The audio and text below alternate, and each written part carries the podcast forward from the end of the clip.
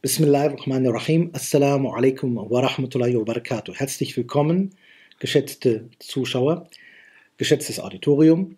Wir betrachten uns heute einen berühmten Hadith aus der Reihe der 40 von An-Nawawi. Das ist der sechste Hadith. Und dieser Hadith handelt, wie wir gesehen haben, von einem Zweifelsfall. Es wird beschrieben, wir haben den zulässigen, den erlaubten Bereich, wir nennen ihn den Halal-Bereich, und wir haben den Bereich, der eindeutig verwehrt ist, der Begriff verboten passt nicht ganz, der Haram-Bereich. Denn ein Verbot ist ein formaler Erlass. Doch der Schöpfer sagt, das ist verwehrt, weil es mir zukommt.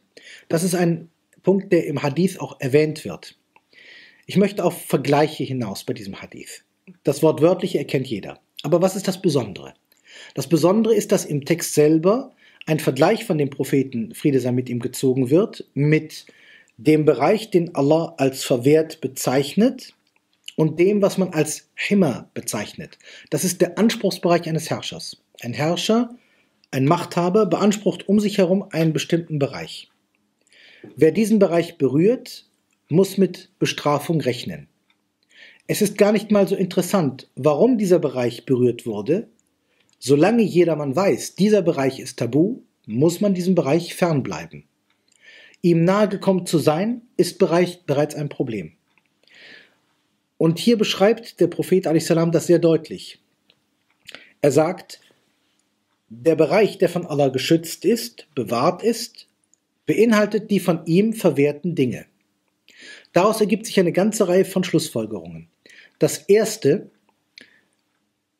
im Grunde werden hier zwei extreme Pole angesprochen. Es gibt einen geschützten Bereich, den nennt der Prophet den Bereich, den wir als Haram bezeichnen, das Verwehrte. Alles andere drumherum ist grundsätzlich Halal-Bereich. Jetzt gibt es aber einen Grenzstreifen, einen Bereich, wo nicht ganz klar ist, ist hier Grenze oder noch nicht. Das nennt man im Hadith die Mutashabihat oder die Umur Mutashabihat. Die Dinge, die nicht ganz eindeutig definierbar sind. Ein Hinweis im Hadith, die meisten Menschen kennen sich damit nicht aus. Damit ist gesagt, wenn sich jemand auskennt, dann ist es möglich, dass er hier auch Dinge vollzieht, die für die Mehrheit nicht zulässig wären. Denn der Prophet sagt das deutlich. Wenn ich einen zweifelhaften Bereich habe und mich nicht auskenne, dann muss ich ja damit rechnen, einen Fehltritt zu machen. Tatsache ist, wenn ich dem geschützten Bereich eindeutig zu nahe gekommen bin, dann habe ich bereits da einen Fehler gemacht. Das nehmen die meisten Überlieferer mit dem Hinweis auf die Ayah hin, La taqrubu hudud Allah. Nähert euch nicht den Grenzen Allahs an. Es heißt nicht, übertretet sie nicht, sondern kommt ihnen überhaupt gar nicht erst nahe. Das ist eine ähnliche Schlüsselformulierung wie hier im Hadith. Der Himmer, also der geschützte Bereich des Herrschers, ist auf eine solche Weise geschützt, dass schon das zu nahe Heranrücken an diesen Bereich als eine Art Übertretung betrachtet wird. Und im Koran heißt es, nähert euch nicht den Grenzen, also den verwehrten Dingen Allahs. La taqrubu hudud Allah. Hier wird also wortwörtlich Hudud, die Grenzbereiche genannt. Sich den Grenzen zu sehr zu nähern, ist in sich selbst schon mehr als zweifelhaft. Jetzt wird im Hadith mit zwei Dingen gespielt. Das erste ist die Tatsache, dass man sagt, es entsteht ein Grenzbereich. Das wäre ja an sich nicht unbedingt entscheidend gewesen. Man hätte ja sagen können, wenn du den Haram-Bereich kennst, wenn du den Bereich des Herrschers, den Heimer kennst, muss das ja genügen. Aber der Prophet in seiner Weisheit sagt das nicht.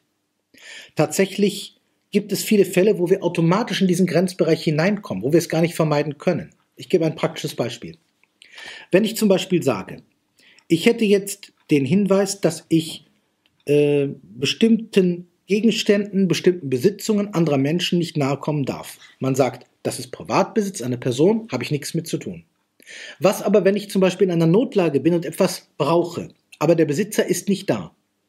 Kann ich mir das, was ich notwendig brauche, ausleihen? Gilt das als Diebstahl? Gilt das als unberechtigte Entnahme, arabisch Rasp? Gilt das als erlaubt? Hier gibt es sehr viele Zweifelsfälle. Wenn ich zum Beispiel in Lebensgefahr schwebe, weil ich nicht genug Nahrung bekomme. Und ich würde jetzt etwas sehen, wo ich sage, hier ist Nahrung einer einzelnen Person, aber es ist sehr, sehr viel. Dann besteht Übereinkunft übrigens nicht nur beim Islam, auch bei anderen Religionen und eth ethischen Ideen, dass ich hier so viel nehmen darf, wie ich unbedingt brauche, um mich am Leben zu erhalten. Auch wenn der andere damit einverstanden, nicht einverstanden ist und auch wenn er mich sogar zu, ähm, daran zu hindern versucht. Ich bin moralisch nicht zu tadeln. Es gilt auch nicht als Diebstahl. Das ist die sogenannte Mundraubregel. Jedoch wäre hier ein Essen und ich wäre nicht in einer Notlage, habe aber gerade mal Appetit, dann dürfte ich mir von diesem Essen nichts nehmen, denn ich weiß, es gehört mir nicht. Ich habe es nicht bestellt, ich habe es nicht bezahlt, es ist nicht meins. Hier haben wir ein Beispiel für die Mutashabihat. Dieselbe Grundsituation, aber es sind andere Umstände für mich. Anderes Beispiel. Ich würde jetzt zum Beispiel sagen, es sind einige Tiere in meiner Wohnung und ich will sie töten. Zum Beispiel Spinnen. Spinnen sind äh, zum Teil wirklich nicht schädlich. Es kann, man, kann nicht gesagt werden, dass jede Spinne eine Gefahr darstellt. Aber es gibt viele Kinder, die ihren Eltern sagen, Papa, da ist ein Untier an der Wand, bring es um. Dann geht der Vater oder vielleicht die Mutter da rein und stellt fest, da ist nicht das Riesenungeziefer oder ich weiß nicht, äh, die, die große Tarantulaspinne, sondern ein kleines, niedliches Spinnchen, eine kleine Jagdspinne, 5 mm Gesamtdurchmesser. Und jetzt gibt es eine ethische Frage. Wenn die Kinder jetzt sagen, ich finde das Tier eklig oder ich fürchte mich, schlag es tot, dann sage ich als Vater, nein, Kind, das tue ich nicht. Warum nicht, Papa? Dann sage ich, es gibt zwei Gründe. Der erste Grund, vielleicht findet die Spinne dich auch ekelhaft. Der zweite Grund, und der ist viel wichtiger, nur weil ich gerade im Moment vielleicht so stark bin, dass ich dieses Tier töten kann, darf ich es darum töten? Darf ich Gewalt anwenden, einfach nur weil ich in der Lage dazu bin? Darf der Stärkere den Schwächeren unterdrücken, weil er einfach in der Lage dazu ist? Nein. Das heißt, ein Tier, was mir keinen Schaden zufügt, darf ich nicht einfach, weil es mir bequem ist, töten, sondern ich muss es nehmen und aus der Wohnung hinausbringen. Das mag jetzt vielleicht etwas seltsam klingen, aber Allah Ta'ala hat deutlich gesagt, jedes Lebewesen hat ein Recht.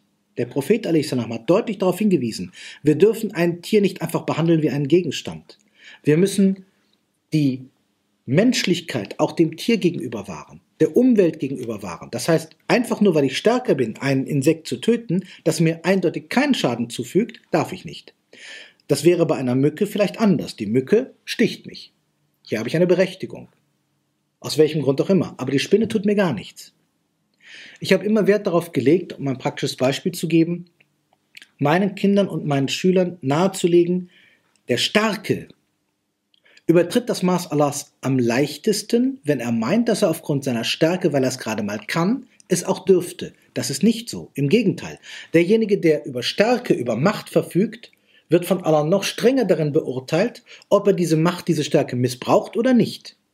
Es ist sehr billig zu sagen, ich kann es. Zwei Dinge sind in diesem Hadith wie auf einer Waage. Auf der einen Seite sagt der, sagt der Prophet, Friede sei mit ihm, es gibt die Halal-Dinge, die erlaubten Dinge, die zulässigen Dinge, die Haram-Dinge, die verwehrten Dinge und es gibt die Mutashabihat. Das ist hier in der Mitte. Und es gibt einen zweiten Teil, wo die Mitte ebenfalls vorkommt. Er sagt, in jedem Körper gibt es ein Stück Fleisch. Wenn es gesund ist, ist der ganze Körper gesund. Ist es verdorben, ist der ganze Körper krank. Dies ist doch das Herz. Und so wie das Herz in der Mitte ist, sind die Mutashabihat in der Mitte zwischen erlaubten und verbotenen Dingen. Ihnen wird interessanterweise im Hadith viel mehr Aufmerksam geschenkt als diesen Extrempunkten Halal Haram. Denn es heißt, und es gibt Umur Mutashabihat, Dinge, die zweifelhaft sind. Diese Dinge sind es, über die die wenigsten Menschen Bescheid wissen. Damit wird angedeutet, wer denn darüber Bescheid wüsste, würde diese Zweifelsfälle auflösen können. Also Stichwort, ich weiß in manchen Fällen als Unwissender, als jemand, der nicht gelernt hat, nicht, darf ich das machen oder nicht. Der Wissende oder der Gelehrte weiß es aber. Für den Gelehrten gibt es eigentlich so gut wie keine Mutashabihat mehr. Mit der Zunahme der, äh, der Erkenntnis und des Wissens schmelzen die Mutashabihat zusammen und die eigentlichen Grenzen zwischen Halal und Haram werden sehr deutlich. Für denjenigen aber, der nicht über genug Wissen verfügt, wird die Grenze der Mutashabihat immer breiter. Das wird angedeutet im Hadith und wer sich von dem Mutashabihat fernhält, hat seinen Dien, seine Religion und seinen Erd, seine Würde bewahrt. Warum? Der Unwissende tut einfach Dinge und stellt hinterher fest, es war falsch. Dann schämt er sich. Der Gebildete braucht das nicht zu tun. Er weiß genau, hier ist die Grenze, das kann ich machen, das nicht. Der Außenstehende fragt den Gebildeten, wie kommst du dahin, das zu machen? Das ist doch eine zweifelhafte Sache, ein Amr Mutashabih. Der Gelehrte sagt, für dich vielleicht, für mich nicht. Darum beschreibt das Allah im Koran sehr deutlich. Er sagt, sind denn diejenigen, die wissen und diejenigen, die nicht wissen, gleich? Tatsächlich ist der Unterschied hier, dass die Dinge, die Allah festgelegt hat, dem Wissenden viel deutlicher werden. Der Unwissende jedoch kann nur das, was offenkundig ist, erkennen. Wo ist jetzt die Verbindung mit anderen Teilen des Hadithes? Die Verbindung zwischen dem Wissenden und Unwissenden auf der einen Seite wird gezogen im Hadith mit dem Hirten. Der Hirte treibt seine Schafe vorwärts. Eine Frage. Wenn ein Hirte Schafe vorwärts treibt, kann er den Weg der Schafe auf den Millimeter genau berechnen? Das kann er nicht. Daher haben die meisten Hirten ja auch einen Hirtenhund. Wenn das Schaf ausbricht und irgendwo hinläuft, muss der Hirtenhund kommen und das Schaf wieder in die Richtung verbellen, damit es sich dem Trupp der Schafe wieder anschließt. Was passiert mit einem Hirten, und das ist nämlich das Beispiel, der nicht richtig auf seine Schafe aufpasst? Dann kann es passieren, dass ein Schaf in einen Gartenbereich kommt, wo es nichts zu suchen hat. Jetzt kann der Hirte das Schaf aber nicht mehr rechtzeitig zurückholen. Er müsste sich wahrscheinlich bei dem Besitzer des Gartens entschuldigen, dass die Schafe da etwas abgeweidet haben, wo es nicht sein Besitz ist. Das ist das Beispiel, was im Koran genannt ist. Äh, Quatsch, äh, was im Hadith genannt ist. Im Hadith ist die Rede von dem Hirten und dem Schutzbereich des Herrschers. Die Idee dahinter ist, der Hirte treibt seine Schafe vorwärts, gemeint, der Mensch tut seine Handlungen während des Lebenslaufes. Der Herrscher in unserem Beispiel ist Allah. Er sagt, hier ist ein Bereich, den darfst du nicht berühren. Wir in unserem Lebenslauf, wenn wir nicht aufpassen, kommen aber dem Verbotenen sehr nah oder überschreiten auch manchmal die Grenze. Wir sind da wie der Hirte, der die Schafe vorwärts treibt, aber sie nicht wirklich in Kontrolle hat. Der Hinweis, was eigentlich diese Schafe vorwärts treibt, in unserem Beispiel, was den Menschen dazu bringt, dass er über das Maß hinausgeht, das sind die Begierden, die Wünsche nach etwas, was er nicht haben sollte. Deswegen der, das Beispiel mit dem Herz. Das ist sehr didaktisch aufgebaut im Hadith. Erst, es gibt Halal und Haram, Erlaubtes, Verwehrtes und Zweifelsfall. Hinweis, wenige Leute kommen aus. Dann der nächste Hinweis, da kommt der Hirte und das Beispiel mit dem geschützten Bezirk des Herrschers. Die Idee, die Schafe könnten, wenn sie nicht kontrolliert werden, auch mal da reinlaufen. Dürfen sie ja nicht. Und der dritte Hinweis, das Herz. Warum? Das Herz gilt hier als Sinnbild des Ortes, was geeignet, aufrichtig oder verdorben ist. Wodurch wird es verdorben? Der Wunsch nach Verbotenem, die Gier nach dem, was wir nicht haben dürfen, die Gier nach Haram. Und deswegen der Hinweis, wenn das Herz gesund ist, dann strebt es nicht nach dem, was Allah verwehrt hat. Wenn aber doch, dann wird der Mensch in seinem Lebenslauf kein Maß mehr kennen und wird versuchen, angetrieben durch sein sündiges Herz, dass er genau diese Bereiche berührt.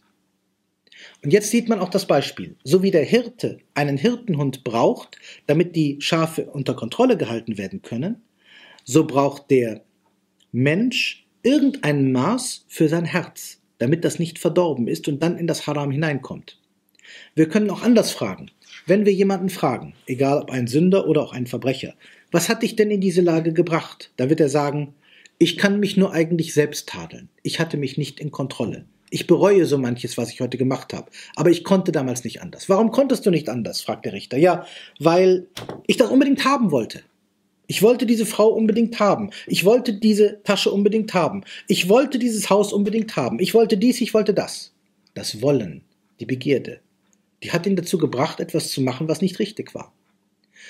Das heißt, er hat sein Herz nicht kontrolliert. In diesem Kontext sieht man, dass in diesem Propheten Hadith es nicht einfach um eine Aufzählung gibt. Es gibt A und es gibt B und was dazwischen, sondern die meisten Menschen straucheln nicht, weil sie schnurstracks in das Haram laufen, sondern sie straucheln, weil sie durch das Leben in den Zweifelsbereich geführt werden, aber dann weder einen Hirten haben, der sie leitet, noch einen Hirtenhund, der sie wegscheucht von dem untersagten Bereich, noch genug Wissen haben, den Weg von selbst zu erkennen. Sie sind blind und taub und taumeln irgendwann von rechts nach links. Deswegen der Hinweis des Propheten. Wer sich nicht auskennt, der wird sich nicht retten können, außer wenn er sich weit ab fernhält. Der, der sich auskennt, mag sich vielleicht eher annähern. Assalamu alaikum wa rahmatullahi wa barakatuh.